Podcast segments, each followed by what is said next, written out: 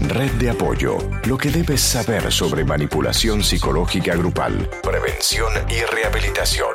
Con el equipo de Ravix. ¿Cuántas veces te has preguntado por aquello tan lamentable que pasó y jamás debió haber ocurrido? ¿Cuántas veces de momento piensas si lo hubiese salvado y me hubiese salvado? Yo habría hecho lo que fuese. O te preguntas, ¿por qué no hubo quien me avisara? ¿O por qué cuando pudieron? Porque nadie me ayudó o avisó para evitar lo que pasó. Aquello no hubiera pasado si me hubiesen avisado.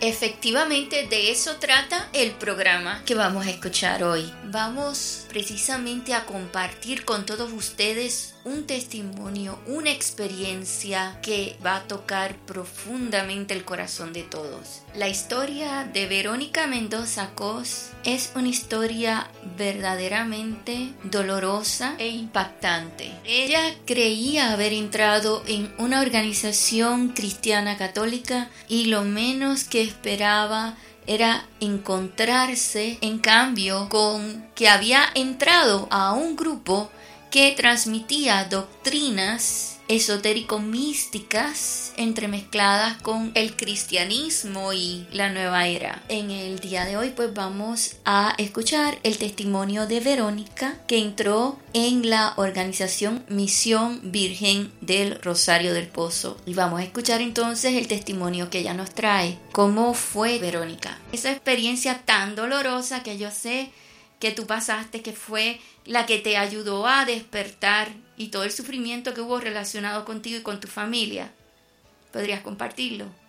Sí, mira, mira realmente lo más fuerte yo creo que fue em, pues vivir la separación con mi familia, con mi familia, eh, pues ahora sí que celular. Entonces hubo una separación fuerte de mi familia central cuando tú te vas creando en este, en este núcleo, vas haciendo a tus hijos como que crecen dentro de una burbuja. Y esta burbuja no me permitía ver qué tanto yo estaba haciendo, al igual que con el grupo que era maltratante, yo me convertí en una madre intolerante. Empujaba a mis hijos a tener que vivir las mismas situaciones que yo vivía dentro de la secta. si había ayunos, te llamaban a que a tus hijos los invitaras al ayuno.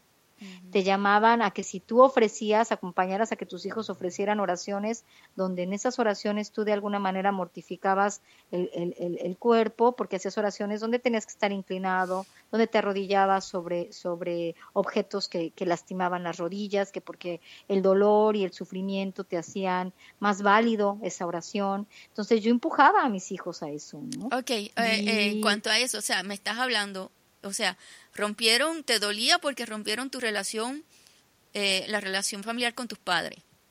Así Y de tus hijos con tus padres, o sea, hubo rompimiento familiar, destrucción de una relación familiar. Y luego, tú tenías que infligirte eh, dolor, o sea, te tenías que, martirizar el cuerpo, eh, provocarte dolor o martirio, o sea, sacrificar tu cuerpo es una es. es. un acto de ascetismo y, y también obligabas a tus hijos a que lo hicieran. Entonces incurrías en la práctica del maltrato hacia ti misma y hacia tus hijos. Y tus hijos se tenían que maltratar también a sí mismos. Así es. Así es. Y empiezas a perder el deseo de, cualquier sueño. Eh, te frustra. te afecta en tu vida, ¿no? Y con, en, mi matrimonio en, en, en, en no poder alcanzar los, los, objetivos que tenías que alcanzar, em, la pérdida de, de, la autoestima, ¿no? El decir, si tengo todo, ¿por qué no puedo conseguir lo que me piden aquí? Un estrés continuo, ¿no? Yo, yo cuando empezábamos a hacer actividades, yo empecé a notar que siempre que venían actividades yo perdía la voz, caía en cama, no me podía mover, se me inmovilizaban las piernas. De, del estrés, ¿no? Y yo cada tres meses eh, tenía em, problemas en la espalda de tal manera que yo me quedaba en cama.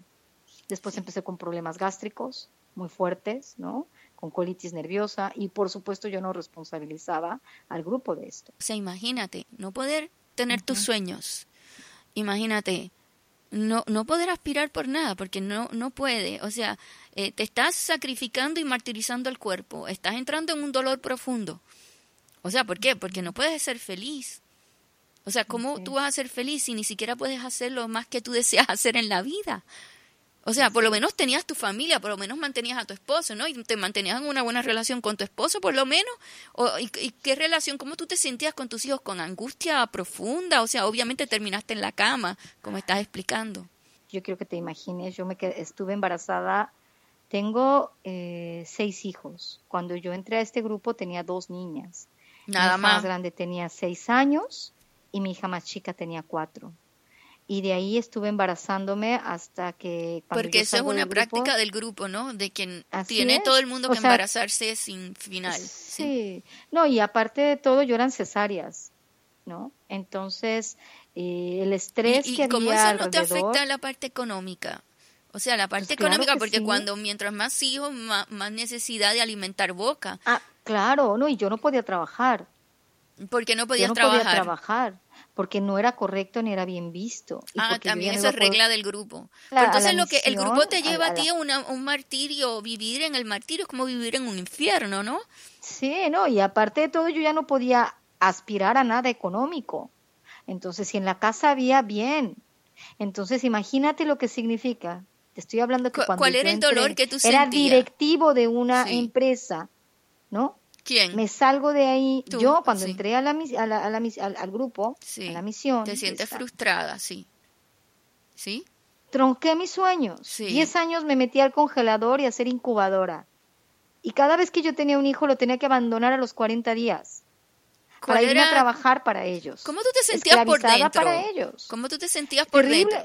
Pues era vivir en un profundo dolor, en un dolor continuo, en una era ansiedad y angustia por querer llegar a mi casa y de pronto me decían tienes que quedarte una hora más reparando el tiempo que llegaste tarde, mientras que yo había estado esa hora tratando de dormir a mis hijos. Era algo como bien injusto y doloroso, muy, muy doloroso. Y salir de ahí y ver que ese tiempo que perdiste no puede regresar. No regresa. Lo que me perdí no regresa. Perdí yo un hijo ahí por estarles juntando dinero ¿no? Siendo un embarazo de alto riesgo, y que se laven las manos y todavía tener el cinismo de culparme a mí por imprudente, porque eso decían que había sido una imprudencia, mientras que tuve horas a la persona que estaba detrás de mí diciéndome que tenía que juntar ese dinero como fuera. Entonces interiormente yo me sentía enloquecer, porque si así hice la voluntad de Dios, ¿cómo me dicen que fui desobediente si yo obedecí y mi hijo se murió? Y seguí lo más impactante es que seguí. Eso no me detuvo a seguir donándoles mi vida. Tiene que ver con que juegan con lo más profundo que puede tener ser un ser humano, que es su fe, su creer, el amor que estás dispuesto a dar. Lo utilizan para dañar. Y tristemente, tristemente, ves cómo la gente con la que conviviste tanto tiempo, cuando tú sales de ahí, te quedas sin nada. Abandoné a mi familia, mi familia, mis padres, mis hermanos por 10 años. Y cuando salí de ahí, los que se habían convertido, dice que mi familia espiritual, como es una secta, no vuelve a hablarte. Dejé a mis hijas sin amigos. Me quedé yo sin relaciones. En un mundo aparte de la carga de saber que estaba traicionando a Dios porque eso te dicen, que si tú dejas esa, esa promesa, ese juramento, no vas a alcanzar perdón nunca. Automáticamente va a ser dolor eterno. Tu alma, yo, los católicos creemos que hay una vida después de esta, que no se acaba aquí, ¿no? Que viene un, un, un futuro mejor, esa es la esperanza de los católicos, ¿no? Que en vez de ser vida va a ser muerte y va a ser dolor continuo y que Dios no puede perdonarte eso. Que el castigo eterno está deparado para aquel que se sale del grupo, que, que sale debajo de la protección del grupo. Entonces yo preferí seguir creyendo y no enfrenté y no me di cuenta que ellos fueron responsables de esa pérdida tan grande que tuve, del dolor que, que sientes como madre. y fue tragarme todo eso. Sí, claro. Es que ese era el mundo real para ti. El mundo real era donde existían, pues, te hacen creer que eso es parte de la vida real y creías que eso era lo que te pedían. Yo creo que eso le queda muy claro a la gente. Y eh, ahí, o sea, perdiste un hijo, no perdiste a tu esposo. ¿Y qué hay de tu relación con tus hijos? Pues fue difícil, digo, realmente estando dentro del grupo los, los involucraba, ¿no? De, de mi esposo y yo, él era de niveles, yo estaba ya iniciada, él iba solamente a las pláticas, él comienza a salirse de esto porque ya había cosas eh, que para él resultaban completamente fuera de lo que debía de ser, no de contexto de todo. Pero como yo estaba dispuesta a dejar a mi familia, a dejarlo a él, dejar a mis hijos por el grupo, jamás me presionó. Él tenía miedo de ponerme en la disyuntiva de elegir entre él y el grupo porque yo hubiera estado dispuesta a dejar a mis seis hijos y dejarlo a él antes de salirme. Y él lo sabía. Él no, él, yo, le decía, es que entre, yo veía el grupo como a Dios. Le decía, yo tengo que optar por Dios, no por ti, porque Él me da todo. Entonces, si tú me pones a escoger, tú sabes qué voy a decir. no me pongas a escoger. Y pues realmente yo siento que empezó a haber una distancia, ya no podíamos hacer lo mismo, él empezó a alejarse, yo, yo, oraba porque él regresara, ¿no? Y él me decía, yo ya no quiero ir a estas cosas, yo empezó a poner distancia, entonces para mí era muy difícil, empecé a tener miedo de perder pues mi familia, ¿no? Y cuando a él se le ocurrió mencionar que esto era una secta, bueno, haz de cuenta que fue la cabose, ¿no? Yo hablé con, con la que era en ese entonces la, la líder de aquí, del lugar donde yo estoy, porque hay un líder principal, pero la que se encarga de la región donde yo vivo, este, que se le llama columna, así se le llama dentro de este grupo, eh, ella me dijo que pues era lógico y empezó a trabajar como para que yo empezara a desapegarme. Ella decía, tienes que desapegarte de tu esposo, ya no le platiques nada, aléjate, porque él te va a llevar a que tú no cumplas con el juramento, a que tú no cumplas con la promesa. Empecé a ver a mi esposo como un enemigo y fue cuando él... Quiero hacer un hincapié este aquí, a, eh, Verónica, porque... Y es importante que pongan mucha atención, porque nos llegan muchos casos de hombres, muchos casos de mujeres y hombres cuyas, cuya pareja cuyo esposo, esposa, son capaces de abandonarlos por la organización. Y yo quisiera que tú que estuviste en esa, te encontraste en esa situación donde estuviste a punto de abandonar a tu esposo porque no la has abandonado, y luego nos explicas cómo fue que no lo abandonaste, porque estabas con toda la disposición de abandonarlo por el grupo, a él y a tus hijos. Son muchas las personas que nos llegan a la red de apoyo afectados por esto, Fíjate que yo creo que a mí lo que me detuvo fue que empezó a haber incongruencias muy, muy fuertes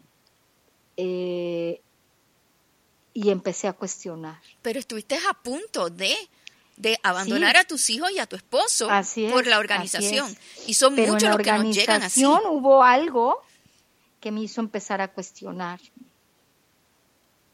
Y ahí está la clave.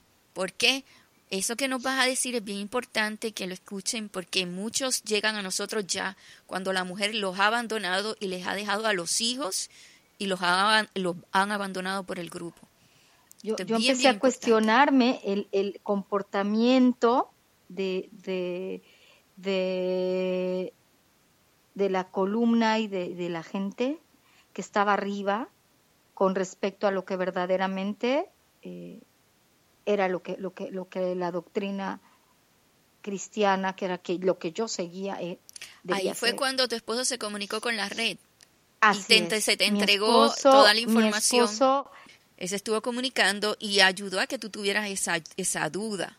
Y luego te comunica cuando ya tú estabas preparada, es que establecemos la comunicación. Cuando ya tú estabas con duda, que estabas en la de cuando aceptar. yo contacto a la, a la red en el momento en que salí. Sí, exacto. Lo primero que hice fue, yo ya fuera, porque no podía controlar mi, mi, vida. Pero punto importante es, punto importante, él se comunica primero, antes de que tú te comuniques. Sí. Me pone de frente esta información y cuando yo la leo, yo le dije, yo no veo nada parecido de esto al grupo. Sí. O sea, ¿de qué tú me estás hablando? Esto no es la misión. Pero cumplió el objetivo que tenía que cumplir. El que yo lo haya leído, cuando empecé a cuestionar cosas, empecé a, a relacionarlo con lo que él me había mostrado. Excelente. Y yo no me di cuenta que era una secta. Yo salgo del grupo sin darme cuenta que era una secta. Hasta que buscando cómo, cómo, cómo encontré la página y ahí es donde me di cuenta que el grupo en el que yo había estado era una secta. Buscando encontraste la, página, de, nosotros. No sabías que él se estaba comunicando desde antes. Desde antes, mucho antes se estaba comunicando ya él. Desde antes de que te comunicara. Él, él, él habla, habló contigo. Sí, sí. Él habló contigo. Sí. Sí, yo hablaba, hablaba con él. O sea, que sabíamos y estaba muy preocupado, pero esto es bien importante. ¿Sabes cuántas personas, cuántos hombres hemos tenido nosotros que atender porque la mujer, la esposa los ha abandonado? A él y a sus hijos. Son muchos los casos. Entonces lo que hacemos es que trabajamos de esta manera, poco a poco, hasta que la persona, hasta que la mujer, si es que todavía está en la casa, pueda cuestionarse. Ese es el punto que se cuestione. Cuando se cuestiona, ahí ya tenemos como prácticamente las puertas abiertas.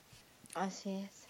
Entonces, fue cuando yo acudí y empecé a, a, darme, pues a permitir, empezar a romper con todo y empezar a analizar todo lo que me habían inventado y empezar a separar lo que era de lo que no era, darme cuenta cuánta doctrina eh, esotérica llena de, principios ocultistas, de, nueva era, de, de, principios gnósticos, ¿no? Dentro de mezcolanza y mezclándolo y un refritaje impresionante embarrando la Biblia, ¿no? Verónica, ah, precisamente ahora que nos habla de doctrinas esotéricas, eh, místicas dentro de esta organización, nos interesa mucho que nos expliques un poquito más, pero no se vayan porque eh, vamos a escuchar esta interesante aclaración justo después de un importante mensaje.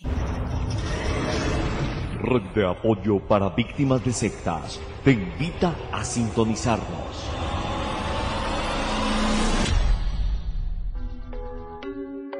XHSA.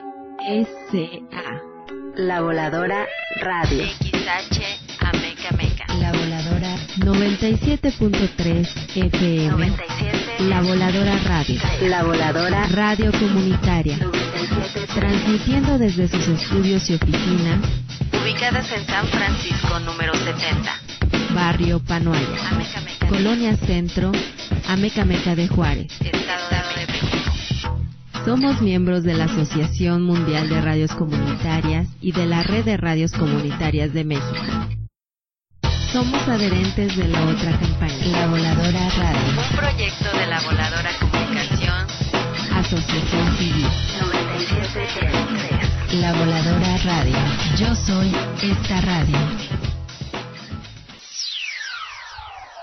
Red de apoyo, información, orientación Prevención social contra la manipulación psicológica grupal.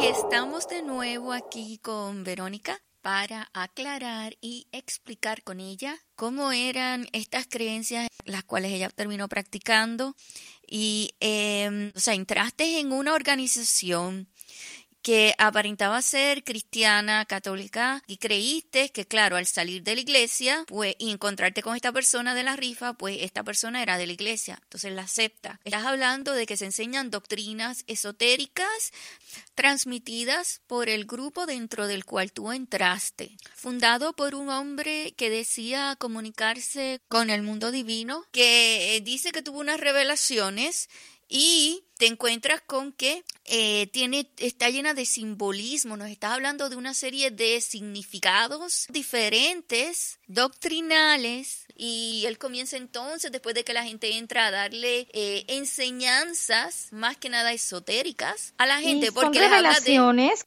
que son privadas, de uso privado. Te lo hacen saber le desde un habla de numerología, una de las creencias básicas sobre las cuales se sostiene el esoterismo y el misticismo, el misticismo esotérico. Creen en que los números tienen un significado y tienen poder también. Entonces, sí, entonces dentro de la misión tú descubriste que ellos practicaban y creían en la numerología, no sabiendo que es completamente esotérico, místico, práctica gnóstica, de hecho, pagana. Así es, no, no, no, de hecho tú no lo sabes, ni, ni te lo dan como si fuera numerología. Te enseñan numerología, te enseñan lo que tiene que ver con la alquimia. ¿Por qué? Porque te enseñan a purificar siempre todo es dolor y por eso, por eso te pasa y por eso tienes que renunciar y por eso ya no importas y por eso hay que no dormir y por eso hay que no comer y por eso hay que, hay que dar todo el tiempo que tienes y por eso no importa si tus hijos te necesitan porque hay que purificar todo lo que tú hiciste antes hay que, limpiarlo. ¿Cuáles son los números, Verónica? Los números que tú entendiste que tenían significado y que Era tú creíste. el 7,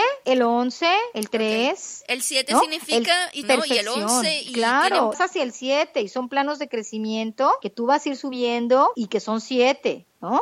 Planos de diferente crecimiento y, estás bendecido si, si tienes algún número en, en ti que tenga el 7 o el 11 o el 12, ¿no? En tu dirección. Claro, pues son, símbolos, son signos que demuestran que tú estás, ¿no? Bendecido. Yo me casé el 7 del 7, entonces por eso yo pertenecí a esa misión, porque me casé el 7 de julio. eso es algo así como la astrología, donde piensan que si tú naciste en un mes, tú, pues, tienes, que tener siete hijos espirituales. Como la astrología, donde te dicen a ti que si tú naciste en junio pues tú tienes unas cualidades específicas, si tú naciste en julio, pues otra, y en la numerología, si tú tienes un número específico, pues es que tienes unas bendiciones y se interpreta de una manera peculiar, como hacen con la astrología, ¿no? Pues según el mes y el día que en, que naciste, ¿no? Y la posición de los planetas. todo lo llena de símbolos este, que desde el principio el enganche es que te, la, la, la, la, historia como te cuenta que él la vivió, ¿no? Te la pone llena de números. Verónica está hablando ahora de esoterismo, es todo esoterismo. Sí, y de toda la doctrina de la secta de la Virgen del Pozo, la secta Misión, Virgen del Pozo. ¿Por qué la llamamos secta? Porque la Iglesia Católica dice que es un grupo aparte, que no los representa, que no es la doctrina religiosa cristiana, pero ellos sí insisten en que lo es y por eso es considerado una secta. Eh, eh, diferentes sacerdotes, eh, presidente de la conferencia episcopal, el, el Papa Benedicto, el que fue Papa Benedicto, hizo cartas sobre para especificar que ese grupo no les pertenece y ellos ordenaron sus propios sacerdotes y la Iglesia Católica no los reconoce. Así es. Por eso se le estamos considerando como una secta en este programa. Sí, una secta destructiva y muy peligrosa por estas y muchas otras razones, las cuales no vamos a terminar en el día de hoy. Vamos a tener una segunda parte donde vamos a profundizar sobre prácticas eh, de alquimia como las que has mencionado eh, maltrato, todo lo relacionado con eh, la empresa, el negocio, cómo es llevado a cabo, cómo es que recaudan ellos el dinero, pues estamos hablando de una mega empresa. Antes de comenzar con la discusión del panel, me interesa mucho, Verónica, saber si quieres añadir alguna información importante antes de que comencemos con todo lo que nos va a informar y todo lo que va a analizar el resto del grupo de panelistas con el cual vamos a compartir, analizar y continuar conversando. Pues mira, e, ese, fíjate que esto fue como paulatino, esto es, va poco a poco. Y como siempre separan a las familias, los que están ahí son matrimonios que terminan divorciándose. Los hijos crecen con un profundo sentido del abandono, con miedos a vivir. Y la peculiaridad de la mayoría de los que forman parte del grupo es que siempre están enfermos. Muchos diabéticos, muchos problemas gástricos, la gente eh, tiene problemas para, obviamente, de obesidad, muchísimos, yo estoy hablando de, la, de, las, del, grupo al que yo pertenecí, y con graves problemas de estrés, de la piel, em, y no se dan cuenta, todo esto creen que es parte de lo que tienen que purificar para poder alcanzar la perfección. Todo esto que demuestra, todo este tipo de prácticas que demuestra lo destructiva que es para la salud para la salud física de uno, para la salud emocional de uno, por el sufrimiento que causa, los traumas que genera, eh, lo que evidentemente has explicado, cómo te llevan a una confusión mental total que prácticamente eh, cruza eh, las líneas de lo que es un trastorno, ¿no? ¿Y eh, por qué? Porque te llevan a creer que lo correcto, que lo sano, que es bueno, que hay que agradecer, que el castigo es un hay que agradecerlo. Y por tal razón es bien importante uno educarse e informarse para prevenir uno convertirse en víctima de una de estas organizaciones. Sí, es una organización muy, muy peligrosa y es, por lo tanto, bien importante que todos estén bien informados. Tenemos que educarnos para que no nos cojan por sorpresa. Es imposible protegernos nosotros ni a nuestros seres queridos si no nos educamos. Por esta razón, la red de apoyo te ayuda, te informa, te educa, con el propósito de que te puedas proteger y evitar que puedas convertirte en víctima de organizaciones como esta. Es importante educarnos, es importante informarnos. Para eso está la red. Red de Apoyo, un programa que informa sobre los mecanismos de la manipulación psicológica grupal, también llamada sectarismo destructivo, análisis de casos y comentarios por parte del equipo de orientadores de Red de Apoyo Radix.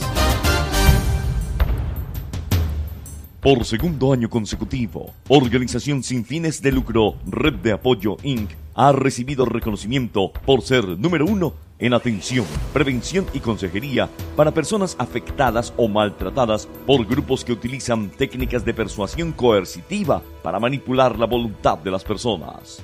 La Top Great Non-Profit Organization, auspiciada por algunas de las organizaciones y empresas más poderosas a nivel mundial, tales como la Fundación Microsoft de Bill Gates, ha otorgado por segundo año consecutivo un certificado de reconocimiento a la Red de Apoyo Inc. por haber alcanzado exitosamente su objetivo de ayuda, prevención, orientación e información. La Top Great Non-Profit es un proyecto que estimula y valora el trabajo de organizaciones caracterizadas por su labor social, con una plataforma de más de 1.8 millones de organizaciones no lucrativas.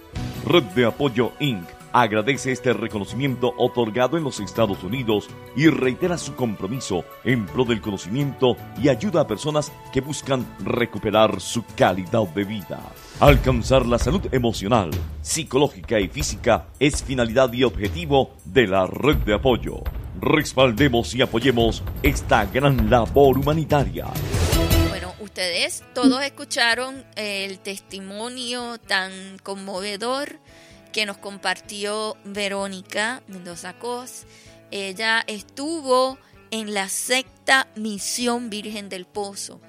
Y, obviamente por lo que ella nos comenta, el sufrimiento fue profundo y ha quedado bien traumatizada también terminó perdiendo un hijo por causa de las exigencias del grupo, porque la llevaron a que pensara que el grupo era la representación de Dios. Y ella entendía que no le podía fallar al grupo, que había hecho un juramento y que de fallarle al grupo y dejarlo era como era perder la vida eterna. Y para ella era esa prueba de fe en donde perdía la vida, lo perdía todo, perdía familia, sus hijos, todo por Dios. Y ella creyó que ella tenía que estar dispuesta a todo, a martirizarse, martirizar a sus hijos y hasta si tenía que tomar la decisión de abandonarlos a todos, por Dios, ella lo haría. En su mente era una prueba, pero fue lo que le indujeron a ella. Entonces, ¿qué ustedes piensan, que han analizado? ¿Cómo tenemos que prevenir? Qué significa todo esto que ella tuvo que vivir, este sometimiento al sufrimiento, a el martirizarse y martirizar a los demás. Y hasta ella dijo que se volvió intolerante, maltratante también, porque ella creyó también que esa era la manera de comportarse de manera santa para poder, este, porque es lo que le enseñaron a ella, que para ser santa ella tenía que martirizarse y por eso ella habla de la alquimia, que era precisamente este está relacionado con de que porque te amo, te reprendo. Y está ligada también a que te voy a purificar como el oro al crisol. Eso es la alquimia. Crisol es un recipiente para metales que se funden con el fuego. O sea, te conviertes en recipiente para recibir el dolor del fuego de tu alma cuando se purifica. Crisol al crisol es al fuego. Y si el fuego causa dolor, por ejemplo, y si tú quieres alcanzar la vida eterna, tú tienes que aceptar el quemarte en vida en la tierra para evitar quemarte después y también para poderte desprender del cuerpo y comunicarte con los santos, comunicarte con el mundo de Dios. La verdad es que no todos pueden entender el entramado de esta doctrina pero a la verdad es que sigue una lógica excelente de falacias, la cual sí alcanza a ser comprendida y practicada con mucho afán por sus seguidores. Los llevan a ellos a creer que ellos se pueden desprender del cuerpo a través de todo este tipo de prácticas de mortificación del cuerpo, por eso ella habla de azotarse, ella habla de arrodillarse, a orar de rodillas por horas. Pero ¿qué piensan ustedes?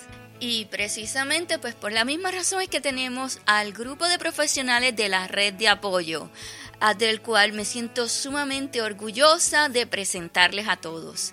Y con nosotros se encuentra Rubén Castilla, docente, asesor técnico y exdirector académico de los servicios de educación continua en la Secretaría de Educación Pública de Hidalgo, México. Tenemos con nosotros a Julie Salas, periodista de Radio Noticias 97.9 FM y del portal web noticioso de voces365.com, además de trabajar como locutora de Zona Baladas emisora Metrópolis 94.7 en Barranquilla, Colombia. Está con nosotros también Blanca Castro, licenciada en Ciencias de la Comunicación con especialización en empoderamiento femenino y equidad de género, atención y prevención contra la violencia intrafamiliar. Y tenemos también a Guadalupe González, ex coordinadora del programa de protección de niños y adolescentes trabajadores sin estudios y ex directora del proyecto de refugiados de la FEPP de la ciudad de Cuenca en Ecuador, llamado Fondo Rotativo de Crédito. Y con ustedes finalmente está su servidora, Mirna García, presidente de la red de apoyo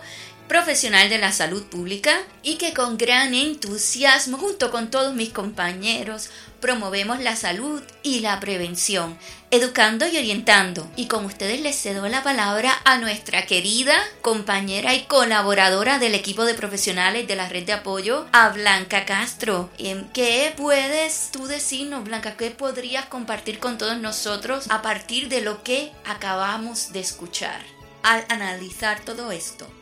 Bueno, yo quería primero felicitar a Verónica por el valor de compartir este testimonio, porque caramba, Verónica, mi respeto y mi admiración para usted, señora, porque no es fácil hablar de lo que a uno le pasó. Así es que lo primero que quisiera resaltar para quienes escuchen este programa es que cuando alguien como Verónica tiene el valor de decir lo que le pasó, hay que respetárselo, dignificárselo y aplaudírselo, porque lo está haciendo con la única intención de ayudar a todas las personas que escuchan este programa de radio para evitar que a otras familias le pase lo que le pasó a ella y a su familia. Eh, sí, lo primero que volvemos a ver Mirna, como en los otros casos, es estas prácticas de autoflagelación, estas prácticas de infligirse dolor físico porque además que en realidad esto lo hacen justamente como una primer arma fuerte, potente, para quebrantar la autoestima, porque si yo me empiezo a infringir dolor físico a mí misma y a tenerme estos maltratos eh, físicos, y a poner a la gente que más amo, como mis hijos, a que también tengan estos castigos corporales y me quiero seguir autoconvenciendo de que es lo correcto. Pues me parece que lo primero que va entendiendo eh, nuestra subconsciente o una parte de nosotros es que no, mal, que no valemos nada, que no valemos como personas al punto que tenemos que lastimar nuestro cuerpo, eh, infringirnos dolor para ser dignos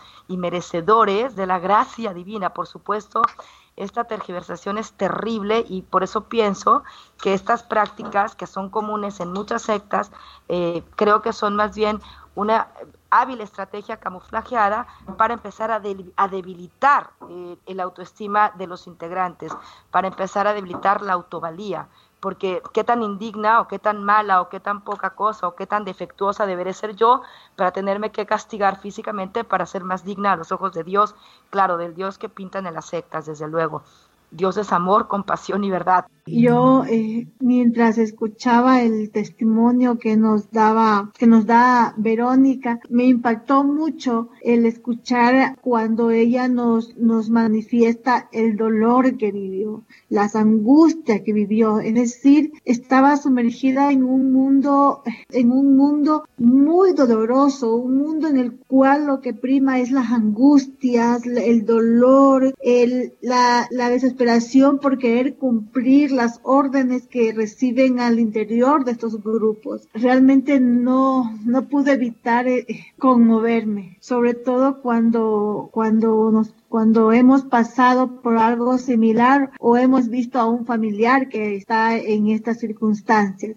Eh, es muy conmovedor escuchar cada cosa que ella vivió porque era como que iba escalando niveles, efectivamente sí los escaló, pero de dolor sea, cada cosa que le sobrevenía la hacía sufrir al doble de la vez anterior. Uno desde afuera a veces no logra visualizar ese dolor que vive.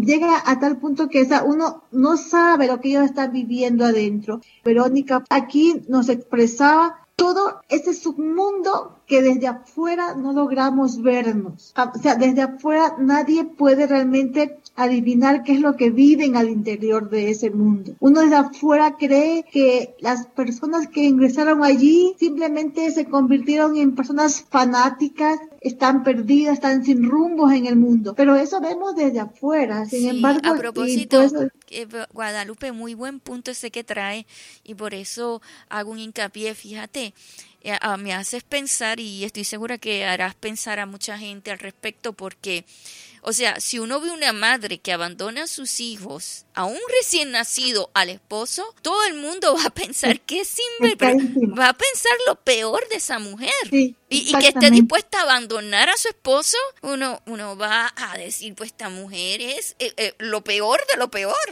Y eso es lo que tú traes, la otra cara de la moneda. Sí. Exactamente, a eso, o sea, a eso quería llegar, porque te digo, a mí me llegó mucho lo de, lo de Verónica a mí realmente me, impactó porque desde afuera es difícil poder realmente darnos cuenta que esa persona es una víctima. Pero a veces es necesario jamaquearlos un poco para sacarlos. Sí, tienes que jamaquearlos porque tú no puedes estar pasándole la mano y diciéndole tú estás bien. Sí, sí, exactamente. En el caso de Verónica, ella eh, no le fue fácil salir de allí. O sea, no, por ella mismo realmente quizás no hubiera salido. Qué, qué importante es que, que alguien que esté cerca a la víctima realmente pueda buscar ayuda. Pero claro, estamos hablando de la ayuda adecuada porque a lo mejor por querer ayudar, a lo mejor cometemos errores. Entonces, en este caso, eh, fue muy importante que el esposo de Verónica eh, haya tomado cartas en el asunto y pudo contactarse con red de apoyo. Es que importante, qué importante el hecho de que algún familiar que no está en la secta se dé cuenta, detecte, descubra este tipo de cuestión que, que, que está pasando su familiar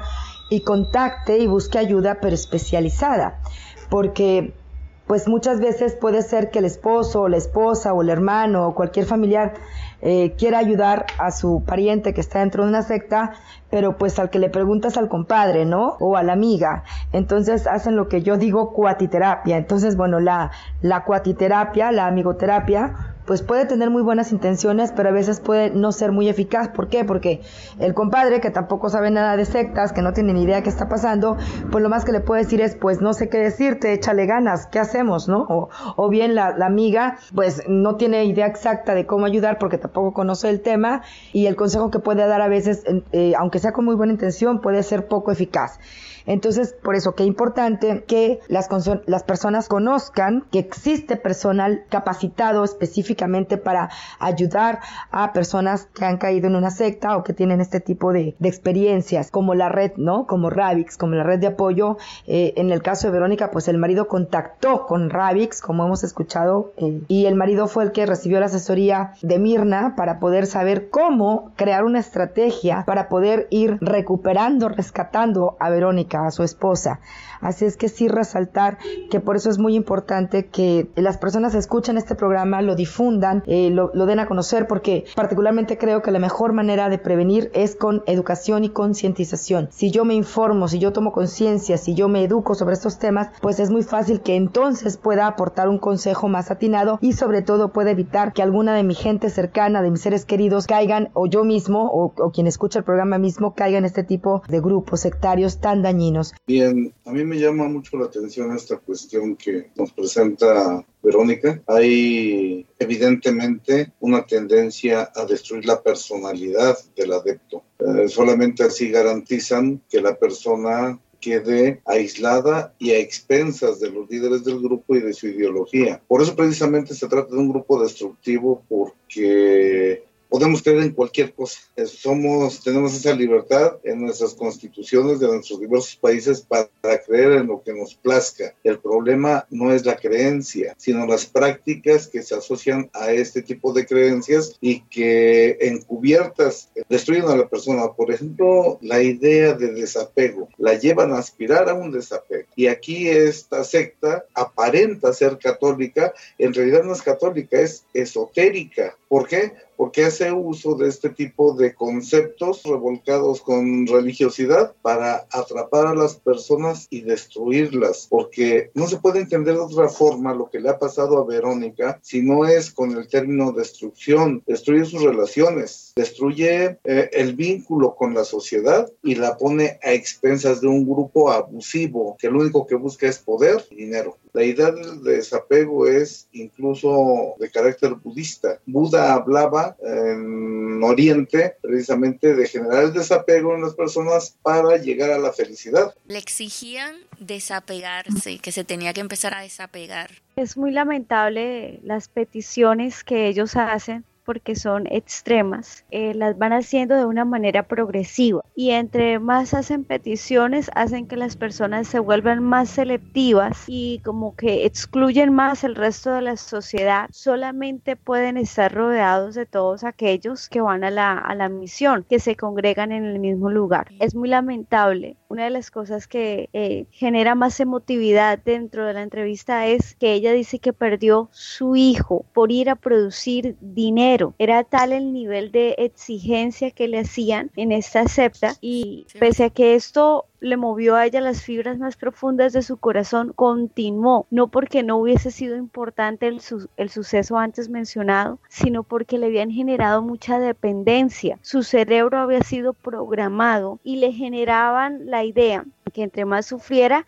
eh, sería mayor el beneficio que en algún momento podría recibir por parte de Dios. Y realmente cuando uno escucha el relato de ella es ver que estuvo dispuesta a dejarlo todo, a dejar a su esposo, a dejar a sus hijos, dejó su vida profesional por seguir completamente las instrucciones que le daba uno de los líderes de este lugar. Dice, el yo de la persona ya no existe, no se razona, se vive por la fe. Esto es la destrucción de la personalidad. Desgraciadamente, la gente cuando escucha esto de la muerte del yo, de la renuncia del yo, del desapego, no logra entender que son conceptos que malutilizan estos grupos sectarios para captarlos, porque cuando se habla de la muerte del yo, se está hablando de la muerte de la persona se está hablando de un lavado de cerebro, de una transformación psicológica con fines de dominación. Entonces, realmente la dependencia que, ella, que a ella le generó el grupo fue casi que adictiva, donde no, no pudo ir más allá. Por ejemplo, creer en los números, que ella se casó el día 7 del mes 7, no tiene nada que ver realmente con lo que es el cristianismo, sino que es más con eh, la numerología y el esoterismo. Ella menciona una frase y es que dice que ellos embarraban la Biblia. Claro, el esoterismo, por ejemplo, la creencia de que tú asciendes en siete planos, que eso no es católico, no es cristiano, pero te lo entremezclaron con cristianismo, eh, los ángeles del apocalipsis, el, el, tú, el que tú te martirices y utilices todo este tipo de prácticas de subir de planos, etcétera, prácticas mentales que la iban a llevar a ella a comunicarse con el mundo de Dios. Eso es completamente gnóstico. A eso ya se refiere con que le entremezclan, y ella dice ese refriterio, lo que ella se refiere es entremezclan el cristianismo con y la, y la Biblia con esoterismo, que nada tiene que ver con cristianismo. Ese es el problema de este tipo de, creencias, que mezcladas también con la alquimia. Ustedes saben que la alquimia de Paracelso, pues trataba de transformar metales burdos en metales preciosos. Pero esto es tomado metafóricamente por estos grupos para referirse a que una persona puede pasar de ser, como por ejemplo en el primer nivel, una persona orgullosa, materialista, presumida, soberbia, narcisista, hacer lo que este séptimo nivel manda, ¿no? Sí, así es, la doctrina secreta, evidentemente esotérica, de la secta en la que estuvo Verónica, la misión de la Virgen del Pozo, en donde hay que alcanzar el séptimo nivel de santidad, o sea, la plenitud, un plano de santidad plena, el máximo superior, destruyendo el egoísmo, practicando la negación del yo, y purificándose la persona como el fuego al crisol con el sacrificio. El asunto es de que este eh, concepto alquímico o de alquimia acerca de lo espiritual también es utilizado no para el pleno desarrollo de las personas, para vivir en plenitud en esta vida, sino para vivir en plenitud aparentemente dentro de un grupo que les explota. Esta idea de la escalera con una concepción eh, de carácter esotérico. Sí, es una escalera es una escalera espiritual de siete escalones o niveles de lucha en contra de las necesidades y deseos propios que puede tener una persona. Ellos tienen que destruir su voluntad y toda motivación para poder hacer solo la voluntad de las columnas o padres superiores, padres espirituales que son los líderes superiores de ellos. O sea, que ellos creen que suben un escalón de santidad al entrar en un estado de lucha mental mayor en contra de sí mismos de lo que pueden querer o desear dentro de la secta, porque esta doctrina dice que esa es la voluntad de Dios. Una escalera de siete niveles que pauta el crecimiento espiritual de las personas captadas. El séptimo nivel es de plenitud, pero esa plenitud no es una plenitud para vivir en este mundo en el cual convivimos con nuestros seres queridos, sino vivir aislado porque el nivel es destructivo totalmente. Bueno, eh, yo quiero comentar que quien cae en, una secta, más bien casi siempre se trata de personas a las que se les ha creado una necesidad para que puedan eh, sentirse incluidos. Sí, Blanca, como muy bien dices, necesitan ser incluidos porque necesitan ser aceptados por el grupo. Y en esta secta, y igual que en todas, o sea, en, la, prácticamente todas, ese desarrollo de ese tipo de arrogancia y soberbia donde, ¿por qué te hacen creer que tú eres especial, que eh, tú porque estás haciendo unas prácticas eres más santo, eh, que estás adquiriendo otros niveles, por otro lado, te maltratan dentro de la secta y van destruyendo, te hacen ver todos tus defectos o todos tus problemas y por lo tanto, y te pueden regañar y te pueden ridiculizar y la persona se va sintiendo más pequeña, pero frente a los líderes, sin embargo, más arrogante frente a la sociedad. Y es un juego en que es como si fuera una palanca, como si fuera un, una, una herramienta que te hace, que te eleva, te eleva de una manera tremenda frente a los demás, te hace sentir por encima de los demás de afuera, pero sin embargo adentro te somete y te doblega la estima. Entonces tú estás en un sub y baja donde tu estima sube y sube ante los demás, baja dentro de la secta, pero te convierte en sometido dentro de la secta. Entonces, por otro lado, ella trae, el otro punto que quería traer es que ella trae que se volvía intolerante con los hijos que estaban fuera o que los estaba criando y con el esposo también. Entonces puede incurrir por, debido a que se sienten mm, superiores a los de afuera, pueden incurrir inclusive en el maltrato, porque aprenden como son maltratados dentro de la secta y son santos tan elevados. Claro, aprenden que eso es eh, parte de una forma de santidad orden, exacto. Lo que eh, más que crítica, lo que se da en este tipo de casos son eh, problemas, conflictos, discusiones, muchos roces con la gente de afuera. Como dentro de la secta te venden muy bien la idea de que tú perteneces a un grupo selecto, que tú eres como parte de los elegidos, de los ungidos, y el resto del planeta, pobres mortales inferiores a ti. Entonces hay un doble juego muy destructivo y muy que causa muchos conflictos internos. Por una parte, me siento superior al resto del planeta porque los de afuera son impuros, ¿no? O son menos o no tienen la gracia que yo o no tienen este privilegio de pertenecer al grupo que yo pertenezco, pero al mismo tiempo hacia el interior de la secta se sienten cada vez más minimizados, devaluados, porque el líder se encarga de hacerlos sentir literalmente pomada y poco menos que un cacahuate, ¿no? Valen menos que un chicle. Entonces, por una parte, hacia afuera me siento más, me creo más que todos y por eso me puedo volver arrogante, me puedo volver intolerante, incluso agresiva, hasta maltratadoras, ¿no? O sea, se pueden volver personas que incluso agreden a la gente que está fuera de la secta porque se sienten superiores. Pero al, al, interior de la secta se sienten pues vulnerables, eh, minimizados, autodevaluados, porque como comenté, eh, el mismo líder sectario se encarga, o algunos de los líderes principales, se encargan de siempre estar recordándoles a, a los adeptos que no son nada, que sin la secta no son nada y que hacia adentro siempre tienen que estar continuamente haciendo méritos, subiendo puntos, eh, demostrando lealtad y toda esta serie de cuestiones eh, todo con el objetivo de, por supuesto, mantenerles con la autoestima muy deteriorada y sobre todo infundirles mucho miedo a salirse. Quiero reiterar el llamado de alerta para que las personas que oyen hablar de este grupo de la Virgen del Pozo sepan que no se trata de una agrupación católica, sino de una agrupación que hace uso de el cuerpo, bueno, alguna parte del cuerpo conceptual religioso del catolicismo, pero lo revuelve con misticismo y otro tipo de cuestiones. Miren, eh, según este grupo, lo que buscan es tener gente que desde luego difunda uh, los principios de la secta. Les llaman promulgadores, que es algo así como personas que inician el conocimiento y el trabajo para la secta. Dicen que estos promulgadores, además de cumplir con todos los principios cristianos, deben de desarrollar y encontrar una conciencia mística y divina en donde todo es luz que ilumina al mundo, pero que no se ilumina en las superficialidades del mundo. Aquí, evidentemente, la cuestión de conciencia mística y divina, energía, eh, alquimia y toda una serie de conceptos son mal utilizados para adoctrinar a las personas. ¿De qué se valen? Bueno, de la necesidad humana de buscar estados de perfección o de felicidad, de pureza. Se llega incluso al extremo de suponer que una vez que el creyente eh, logra este tipo de, de atributos, puede estar en dos lugares a la vez. Es lo que le llaman ellos bilocar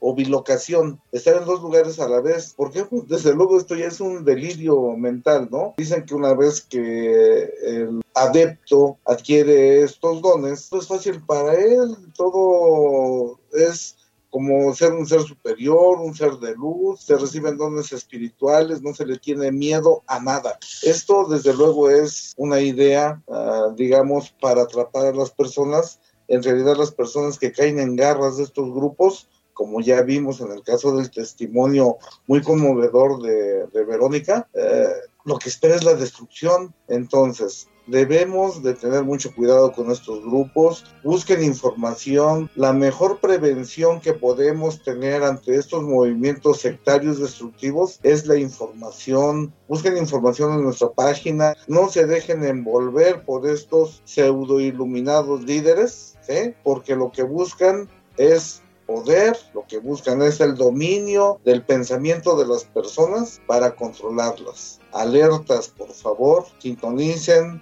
a la red de apoyo en los programas radiales, envíen, compartan con sus familiares estos programas y desde luego es un placer colaborar en este equipo de trabajo. Gracias. Y yo eh, sí quisiera realmente hacer hincapié en que Ustedes pueden eh, buscar en Red de Apoyo en la página del Facebook de Red de Apoyo y pueden buscar los programas radiales que están allí colgados y a partir de esos programas ustedes pueden eh, crear eh, algún tipo de diálogos, conversaciones en grupos familiares. De esta manera van a contar con la herramienta básica para poder prevenir, porque es verdad, tener un familiar dentro de estos grupos es muy doloroso. Realmente es una pesadilla que, que uno cree que, que, no va a acabar. Es una, es una pesadilla que destruye familias. Es una pesadilla que separa esposo de esposas, hijos de padres. Y es una pesadilla que sobre todo, sobre todo, continúa. Continúa y no logramos encontrarle una salida. Por eso yo eh, sí les vuelvo a recalcar, por favor, escuchen estos programas. Háganlo como parte de las conversaciones familiares de ustedes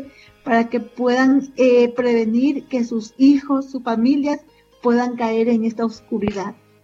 Bueno, la invitación es a que todos y cada uno de nosotros aprendamos cada día más a estar alerta, porque estos grupos puedan estar al lado de nuestra casa, en la esquina, puede haber algún miembro de nuestra familia, alguien con quien convivamos, que esté asistiendo a una secta y que de pronto no comprendemos su comportamiento, lo que hacemos es juzgar, es pensar que está loco, muchas cosas podemos pensar, pero lo que debemos hacer es entender que está yendo a un lugar donde están programando su cerebro y es ahí donde podemos entrar a ayudarlos podemos entrar a pedir ayuda, pedir asesoría a través de la red de víctimas que nos pueden encontrar en, Facebook. También la invitación a cada uno de ustedes es que cuando oiga el programa lo difunda, que no se quede con él, que podemos ayudar muchas vidas con solo compartir este programa. Y por supuesto no puedo dejar de invitarles a todos a que donen a la red de apoyo a víctimas de septas. Ahí en Facebook, en nuestra página, pueden encontrar un botón que dice donar para los que deseen hacerlo. Y ese